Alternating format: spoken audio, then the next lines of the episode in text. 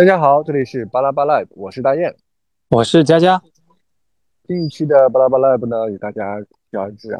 那么，其实我们在呃上一周的时候呢，已经聊了很多我们关于五一小长假的各种繁忙的工作，包括生活上的，包括包括工作上的，我们可以说是不可开交的。但是慢慢的把这些事情处理掉之后呢，啊，逐渐逐渐的恢复到我们啊日常的这种节奏当中。佳佳，你那边就是现在一切都呃安顿妥当了吗？哎呀，说实话，过完五一到现在还是有一一两周的阵痛期。呃呃呃，主要体现在什么地方？就是不管生活上还是工作上都有吧。你像生活上就是车子、房子、票子都有了。哇塞，可以。没有没有，那那是都没有。上一周哎，对，如果。如果这么讲的话，其实就是变相来讲，上一周真的佳佳就是体验到了人生的巅峰啊！还 没有，同同一星期，同一星期非常重要的三件事情都解决了。反正上一周应该就是提车，然后搬家，嗯，就是这两件大事儿，确实耗费了很多精力。在一个工作上，你像又正好赶上我值班嘛，还有就是值那个班。就是写报告的那个班，然后这一周又值我们应急的这个班，就是这两周的这种阵痛期一过，我估计能好一点。你看，我们就是一直在忙着生活当中，比如说搬家呀，比如说各种各样的选生活当中的一些必需品啊、家居啊等等等等装扮呀、车子啊等等。那其实，在五一的时候，我们并没有歇着啊，生活除了生活就是工作嘛，就是各种值班，就是你说的写报告之类的。但是呢，其实呃，网友们可能在五一的时候呢，大家都出去玩了，对不对？哎，网上呢就会有这么一个段子，其实在最近还挺火的，基本上是火爆全网了。我看现在淘宝都已经开始出他们的一个贴纸了，就是我们不是好惹的，我们不是好惹的，哼！你在那个那位老太太，其实我们并不是想要网暴她，今天我们来谈论这件事情呢，其实就是想要来。就是梳理一下整个事件啊，我们大家其实都很清楚，无非就是插队啊，与呃与怎么说误解吧，算是一种误解吧。但是我没有想到，当我看那个视频的时候，其实我很一是很不理解那位年轻女子为何如此振奋，第二我不理解为什么 为什么那位老太太的表情如此之狰狞啊。佳佳，你有看那个视频吗？可以帮我们分享一下你看完那个视频的感想。其实我就就单纯这几从这句话上来说，就是我们不是好惹的这句话。嗯，呃，我们不不不带入情境，我觉得这句话非常有力量，非常就是击中人心。是，但是但是我觉得那个视频里来讲，那个人那么那么激动啊，就有可能是他压抑了一些其他生活上的东西吧，他就是。嗯，就是已经到了，好比就是插队这件事，就是压死骆驼的最后一根最后一根稻草。对，就把他这个气球戳爆了。嗯，但是你你你你你客观来讲，你这件事情说大也不大，说小也不小。你可能对当事人来讲，他他被那个插队的时候，他就觉得哇，我天都要塌了。但是你回过头来又怎样呢？对。嗯，其实这件事情我们也就不用再复盘了，因为这个事情首先大家都很清楚啊，都很清楚是怎么回事，就是谁对谁错，其实在这件事情上一点都不重要，因为他在生活中本身就是一件微不足道的事情啊。哎，但是但是我们看到这个事情，就是你刚才所讲“我们不是好友”的这句话，你觉得很有力量，但我听到这句话的时候，或者是我看完那个视频，当那个老奶奶。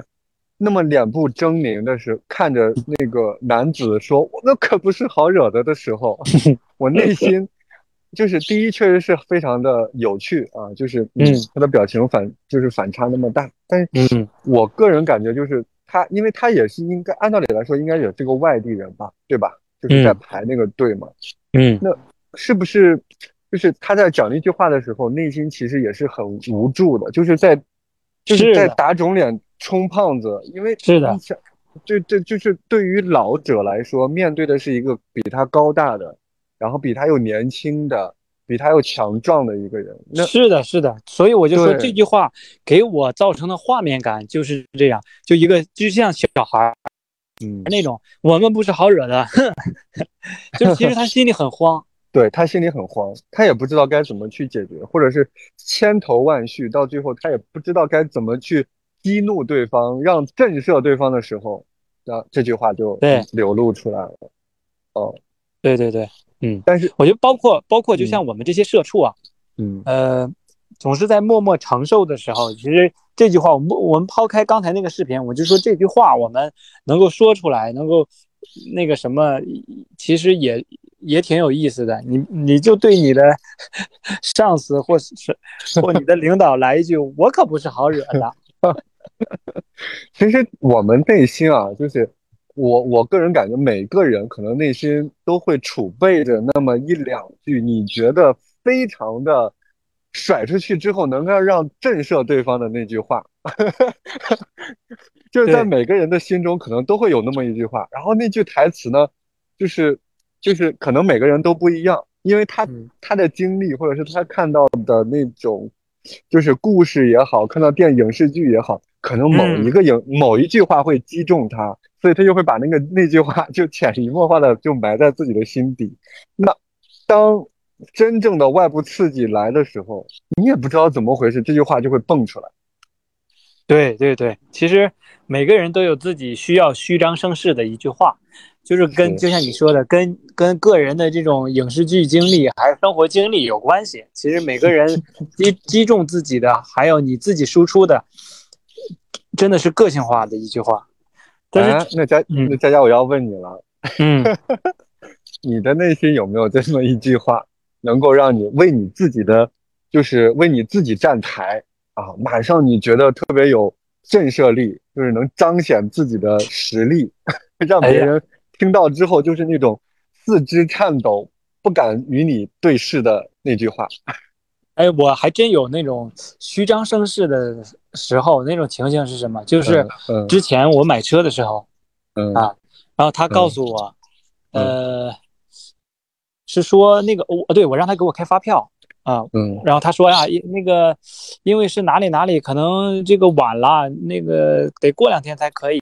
但是我二十多万已经给给到他了，我心里很慌啊。哎，我就虚张声势，我就说啊，你你告诉我是，他告诉我是什么税务局，是哪里那个税号打单那个有有有卡顿或者网络。我说你告诉我是哪个税务局，我有熟人，我自己去解决，我去催。可以。这句话，这句话让别人听了之后，就确实有一点慌哦，不至于闻风丧胆，但是确实会有一点慌。就是我的技巧就是那种，就或者我的伎俩吧，就是那种啊，假装我是这个体制内很熟，就是我有各种各种熟人，你不要蒙我，我可不是好惹的。潜台词也是，我可不是好惹的。哎，我觉得。所有的这种虚张声势的所有词的潜台词都是这句话，就是我不是好惹的，你不要蒙我，而且你不要那个，对，也不要在这儿这个搪塞我。对，我最近呢在，你你要问我了是吧？对对对，我特别好奇。我最近呢，呃，就是这句话，因为我我其实也我我我也没有准备，只不过就是在聊。这个话题的时候，聊着聊着，哎，就是就聊到这儿了啊，就不一定非得是范范范式的一句话，或者说你的伎俩或者你的策略会是怎么样？假如有这种情况，对，就是，呃，因因为我现在脑子里头就是我我我最近在重就是重温甄嬛，就是下饭剧，就是吃饭的时候没有什么可看的，我就看这个下饭剧。那我现在满脑子都是呃。那个齐二哈的那句话，翠果打烂他的嘴，那你这个很刚了。翠果打烂他的嘴，就是打烂他的嘴，撕烂，或者就是是的，或者是华妃的那句什么呃，见人就是矫情。哎，这个这个好，但是这个容易引引起这个动武啊。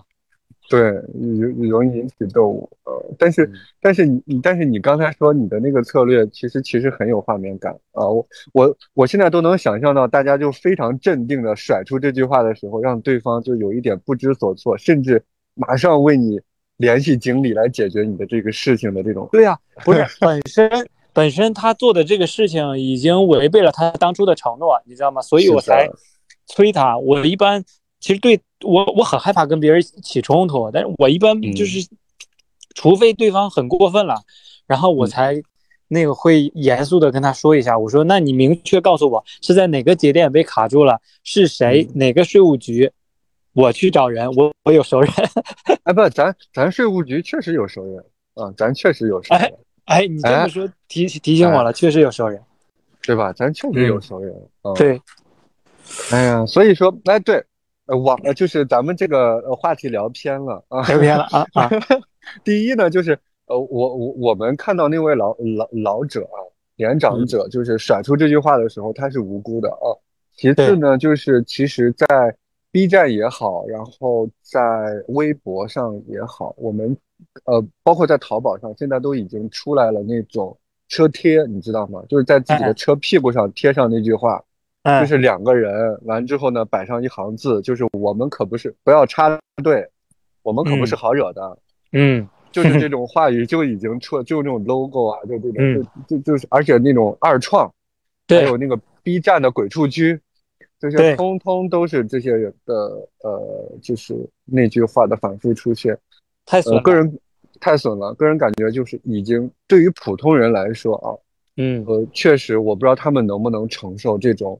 网络上的恶意，啊，虽然说，比如说 B 站上，其实他也不是说真正是怀揣恶意去搞他，但是就这句话，就是让大家觉得很有意思，然后感染性很强，传播力很高，所以他就会做成各种各样的视频，不管是讽刺也好，不管是取笑也好，还是就是博大家一一一乐嘛，其实目的可能就很单纯。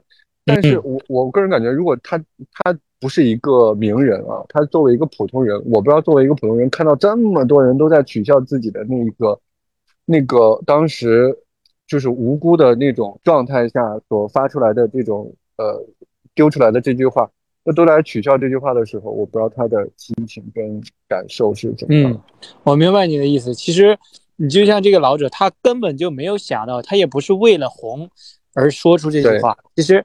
就像你说，有些人他反而是，哎呀，我越黑越红，那太好了，我要利用这个网络机会，是吧？把自己炒得越红越好。芙蓉姐姐啊，那些，哎，对。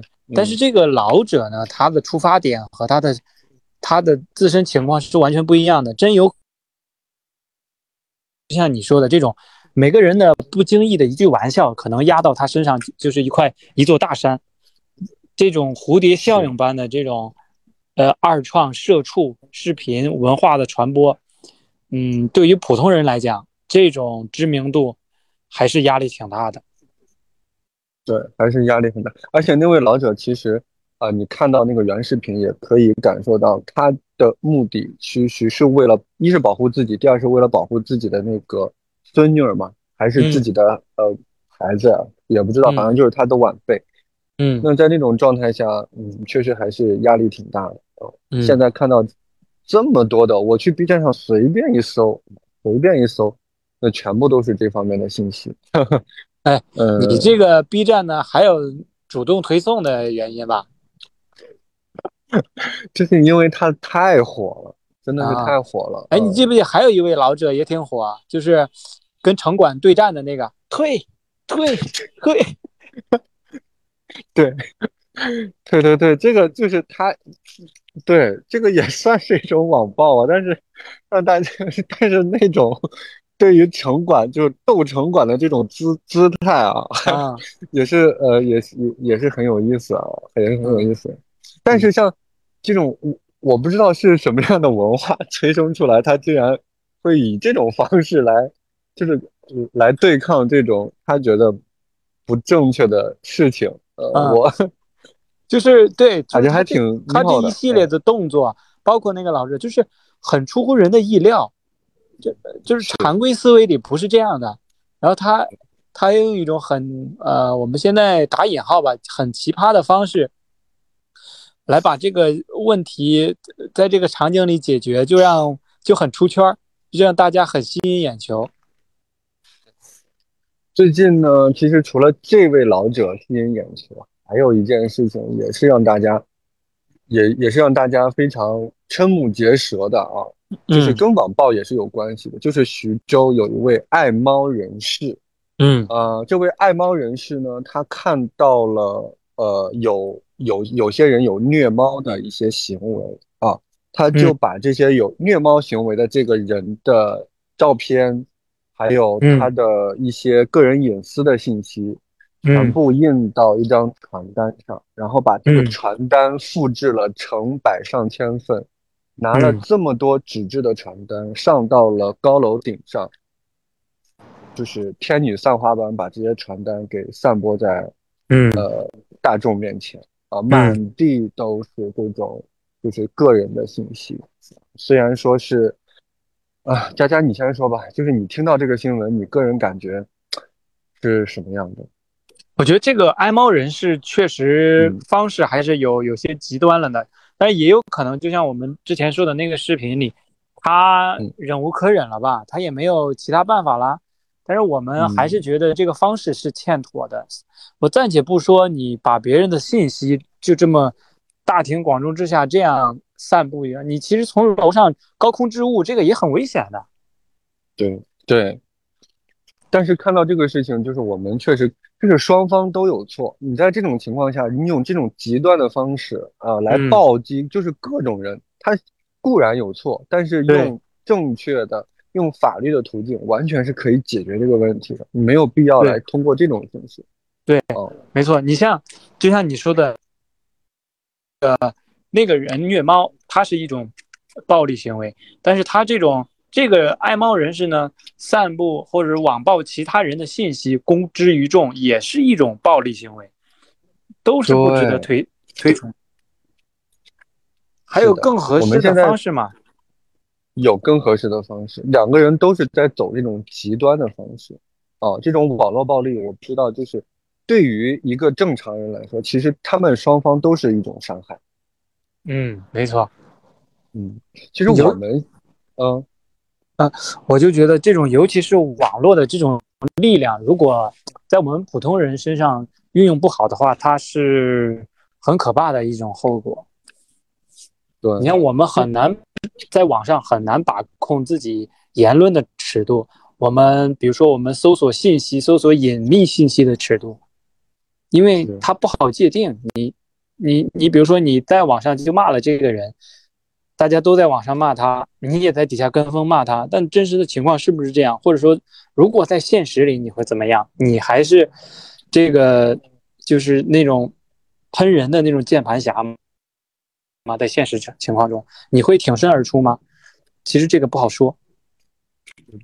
就像我们，呃，我我我跟佳佳都是属于现实中的普通人，对不对？那我们在做这个公开的节目的时候，有时候我们也把握把控不了我们的那种比较合理的尺度，所以说有时候我们的言论也是比较激进的啊。嗯，这种这种这种方式，就是对于公众来说，因为他不知道尺度在哪啊，所以说我们可以通过这种方式进行一个沟通，然后进行一个心就是心心情思路的一个分享。那其实大家就是能能够理解我们，这是最最好的。但如果说是我们的只言片语被剪成一些非常零碎的一些小视频的时候，呃，拿这种小视频，不管是取笑也好，不管是呃，不管是有没有恶意啊，但是至少对于普通人来说，还是就是会会改变他的一些呃，对于网络或者对于世界的一个看法。嗯，除非我们想当网红。那、呃、除非我们想当网红，对。但是大家也知道，我们做这个节目其实也不是说为了红啊或者怎样，主要就是还是想要记录我们在看待一件事情。的思维的变化，可能这种是成熟，就走向成熟吧。嗯，更多的是记录生活、记录成长一种状态。是，刚才我们其实一直在聊网暴，其实这个网暴呢就在我们身边，因为我们经常会成为键盘侠去网暴别人，但有时候呢，其实，在我们生活工作当中呢，我们的朋友也好，我们的同事也好，有时候也会对我们进行一个。呃，就是就是误解啊，进行或或者说进行曲解啊，或者说是，就是由于各种各样的原因导产生各种各样的误会，然后这种误会呢，呃，有可能会慢慢的扩大啊，会被一群人就是对你产生各种某种偏见，那这个时候其实，呃呃，我们可能心里就会有一些变化。啊，我相信大家在在生活当中，在交友当中，多多少少都会有这种事情发生，嗯，这种现象。哦，对，这种这种就是不是在网络中了，这是在真实世界里、生活中、真实生活当中的，被语言暴力也好，或者其他的被孤立也好，被误解也好，其实这种成长过程中是很难避免的。我我特别清楚的是，就在我嗯小学的时候，嗯，哇，从好清楚啊，你记得确实好清楚。因为那个时候我们班有一个同学，呃，我不能说，反正他的他也是两个字的名字，因为当时就我觉得我们老师那时候处理方式是欠妥的，因为当时有有一个同学他说他丢东西了，但是。嗯，我不知道怎么这个舆论的风向就把，嗯，这个犯错的这件事儿指向了另外一个两个字的同学，然后，呃，老师就让大家把，他就他就说给你给你们一次机会，然后故意就把这些信息引导到这个同学的身上，让大家投票。就我现在一想，其实是很可怕的一件事儿，就是最后这个这个。就是他，大家都知道是老师引导的这个信息是谁呀？那都投了人家，那最后这个学我这个同学就转学了。后来我就再嗯再也不知道，再也没有联系，没有没有他的那种消息，也没有后续。但是最后这个这个东西到底是怎么丢的，或者谁拿的，也是不了了之。对，不清楚。就是你。我觉得我们面对这种情况的时候，你像我们小嘛，那时候小学你还没有正确的认知的判断能力。那你在这种嗯导向，不管是就是高权力的人，他他的或者有话语权的人，他的导向下，你你能不能坚持自我的判断？你能不能就是站在正确的这一边？其实挺难的。我我那时候我坦白讲，我也是受到了。这种影响也投了我那同学一票，但是现在我肯定是很后悔，我觉得当时做的不太对嘛。但是那个时候你就位于强权，老师他是最有话语权、最有权威的人，在学校在班级里面，那他的导向是这个人，那大家就觉得啊，我也是这个人。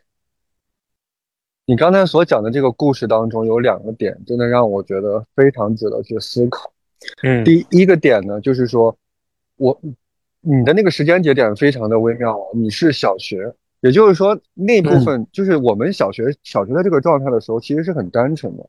那在这种单纯下，就像成人他的这种引导啊，就是你现在你回过头来，你才能反过神来，就是哦，他他说话不是客观的，不是中立的，他是带有信息的，他是在故意的让你去选择他，但是他没有，只不过是没有说出那个人的名字而已。这种是很可怕的，就是对，当你们你因为你们的认知有有有有有有有有悬殊，就会导致，就是你根本就不知道他这些话里面，就是他话里有话，或者说是他话里的这种夹棍带棒的，或者是给你有各种各样的信息引导啊，错误的信息引导，嗯，但是呢，第二个点就是，就就就就是呃，我更想说的就是。其实那种认知的悬殊，跟我们现在工作或者是生活当中的跟，呃长辈也好，或者是跟领导也好，或者是跟某一些，反正跟我们有信息有信息差的人，都会存在这种信息悬殊。没错，你刚才所说的直接给人信息引导，这就是在我们生活当中的三个字，那种典型的行为叫做扣帽子。对，没错，是这样的，扣帽子，然后。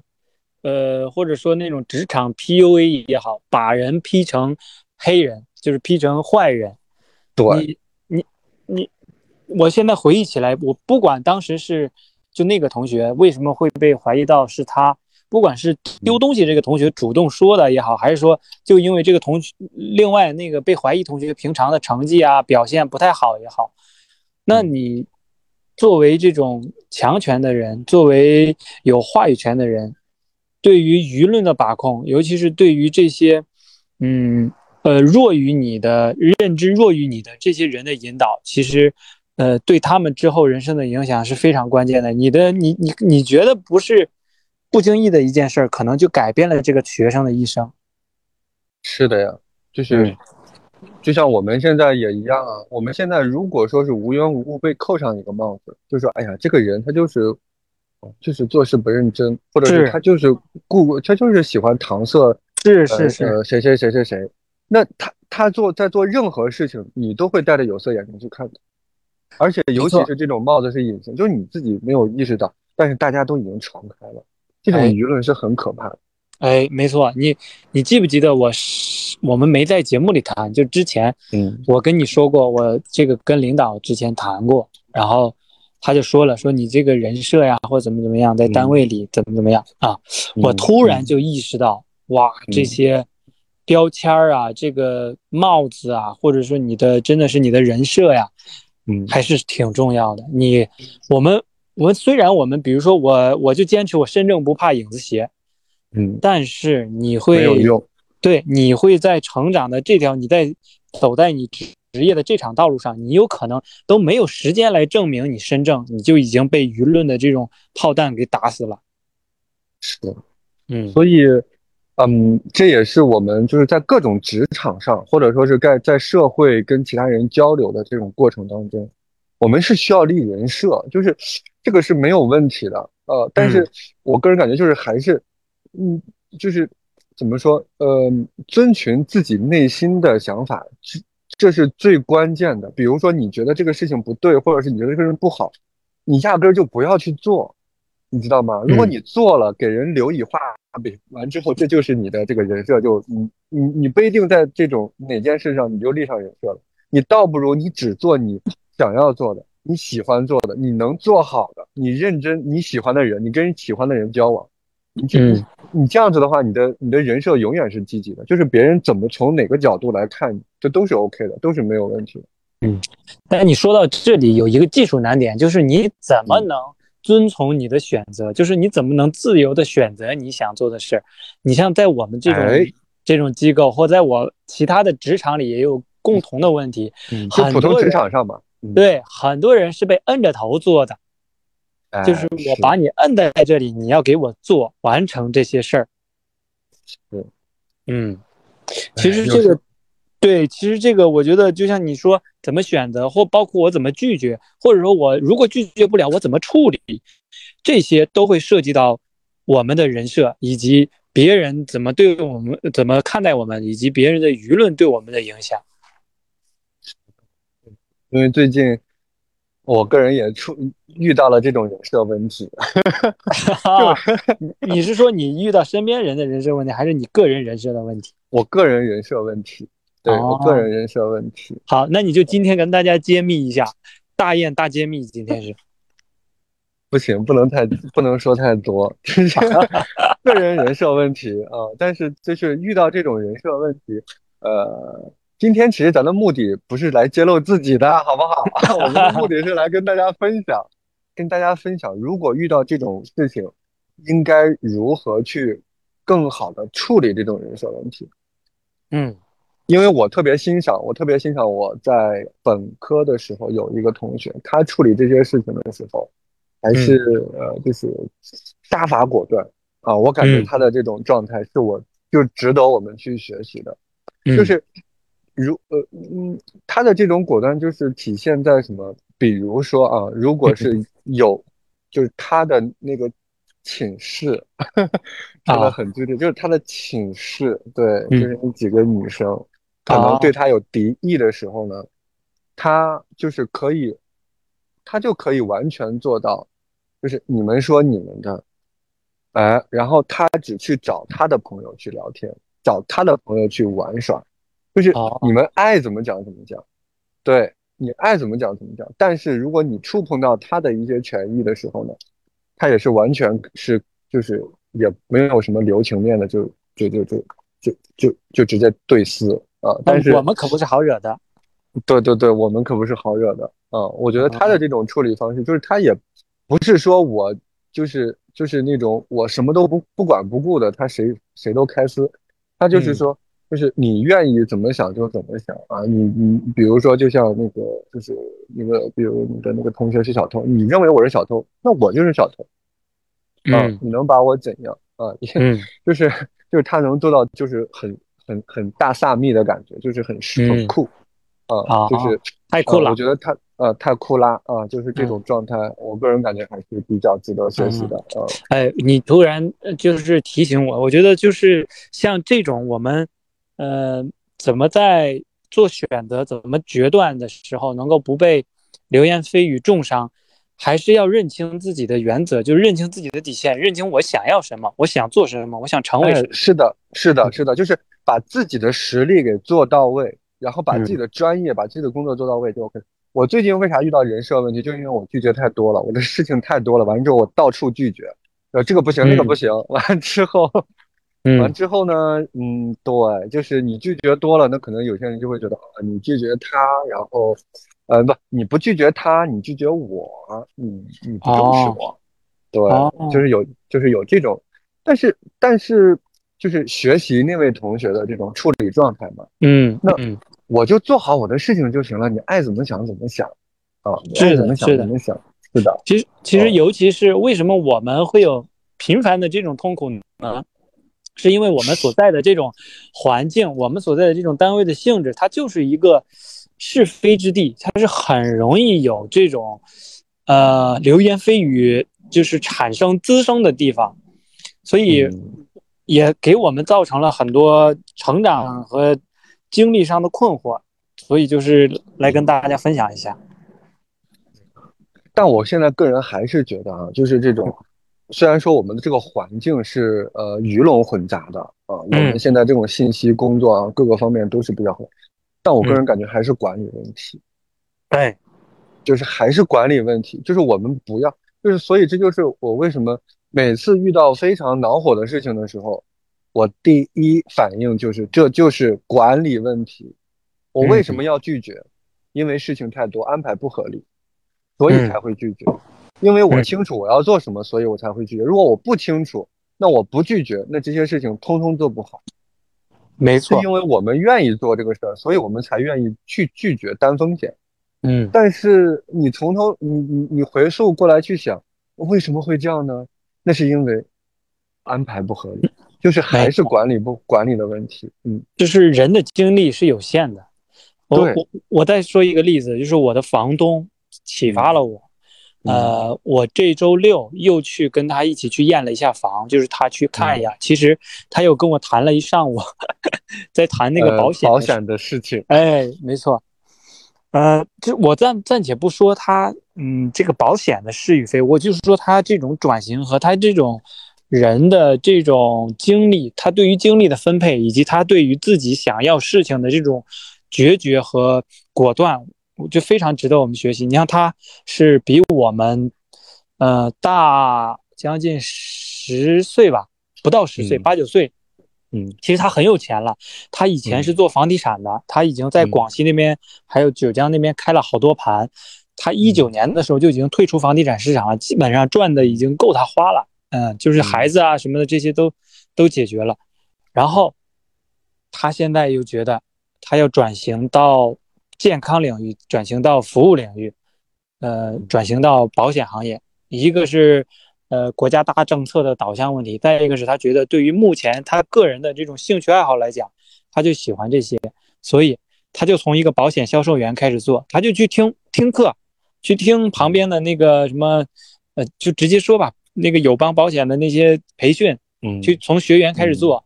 你像他卖我一个保险啊，我就假如说卖我一个保险。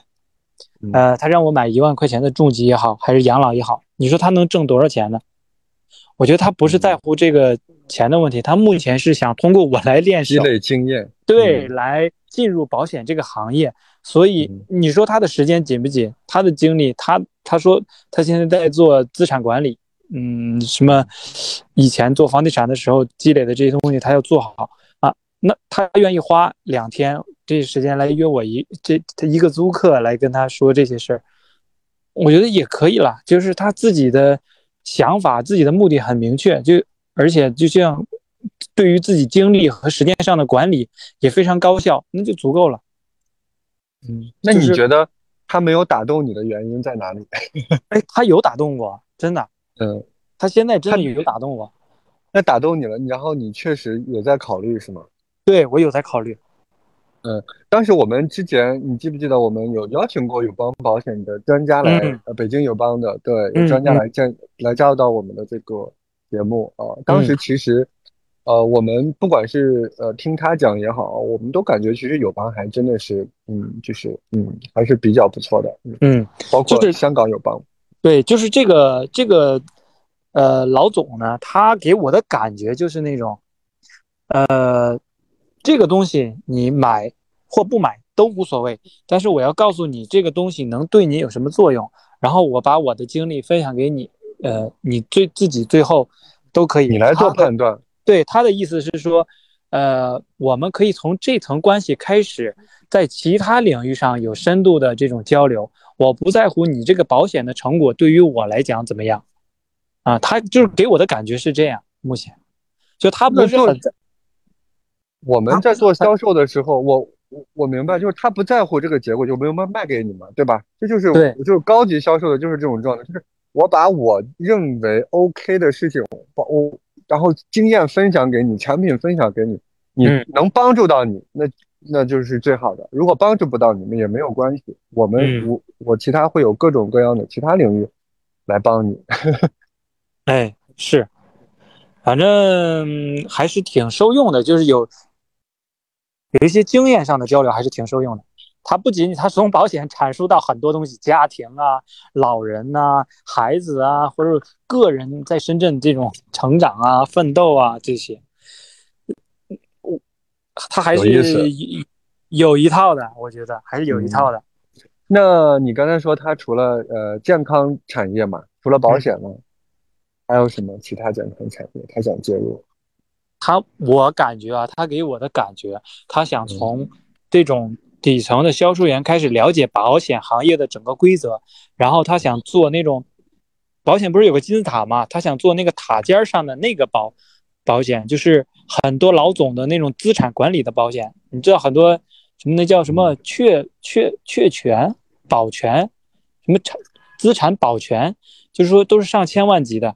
这些老总他投到银行以后，或者投到哪儿以后，都会有，呃，什么债务啊、税务啊这些问题。那如果走到保险，可能就能避税啊、避债啊，差不多这些。真的，那我觉得他好酷啊！他这个人生，就是他既然他既在我们国家这种房地产非常鼎盛的时期，他进入到了房地产产业，并且赚到了很多金，不管是他第一桶还是第二桶，嗯，然后他。就是在这个行业衰败的时候，他马上就要转型到另外一个他感兴趣的行业里。对，而且这个保险行业、养老行业、健康行业，这不就是我们马上就要面临的吗？年龄老龄老龄化肯定会有这种相关产业的鼎盛的一个发展。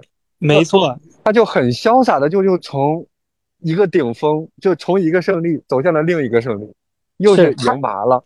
对他给我的，为啥我说他有打动啊？他说，目前他就他就他很多数据，我不知道他从哪里来的很多信息。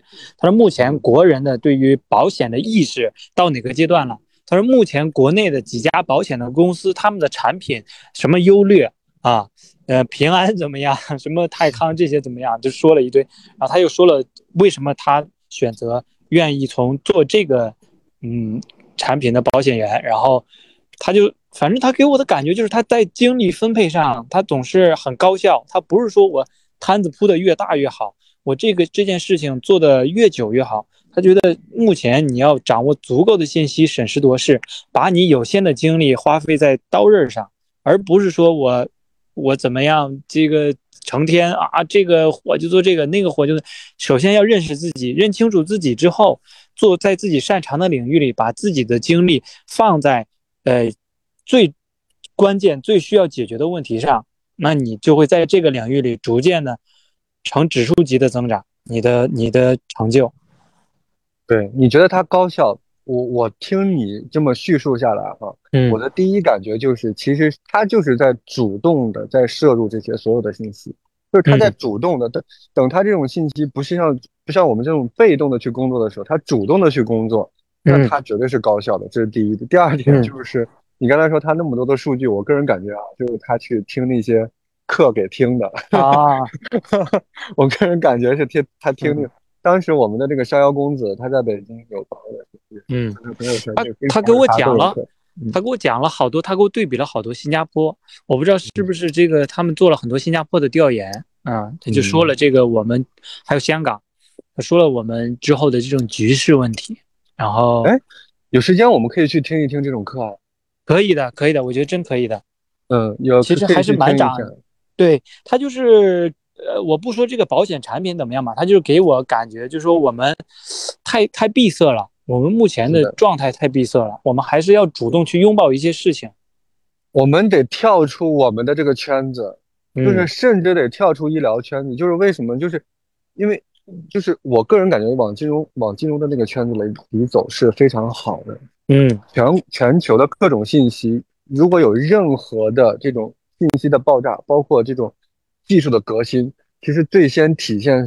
体现在的是资本链、资本圈上的这种数字的变化，嗯，马上就能感受出来。嗯对，因为它是逐利的，它是逐利的，嗯，而且他们的信息绝对要远高于我们那么多，对吧？情报公司那么多，信息分析公司，呃，咨询公司，他们干嘛吃的，对不对？那他们最终体现的就是股票的那个股点的变化波动上面啊，所以，所以我们圆回来哈，就是。哎，我帮你圆回来。他说到，你先帮我圆。嗯，哎，他就这个人，他以前那么有钱，他现在也那么有钱，以前那么成功，现在也很成功。然后别人就会对他有评价，就对他流言蜚语，造成重伤，说：“哎呀，你现在混不下去了，开始卖保保险了，成个保险销售员。”他说：“我不在乎啊。”他说：“我们可以看一看。”看，我们分五年、分十年来看这个产业会怎么样？你可以在你的领域里继续固步自封，那我在我喜欢的领域里乘风破浪，与你们无关。对，这就是他的太酷了，太酷了，太酷了。其实是就这就是我们这期节目想要跟大家来传达的这种想法，就是面对各种流言蜚语，其实无所谓啊，各种网暴啊什么的，只要我们自己内心强大，内心强大可能对于我们来说。太遥不可及了。OK，我们不要内心强大，我们只需要明确我们自己的人生目标跟方向。其实那些所有的蜚语，所有的人设问题，Who cares？你是谁啊？Who are you 啊？对不对？嗯。所以呢，就是找到自己感兴趣的点，去努为之努力跟奋斗，其他的所有杂音，这些纷扰都不是问题。嗯。好了，那我们本期节目就分享到这里。这是我们。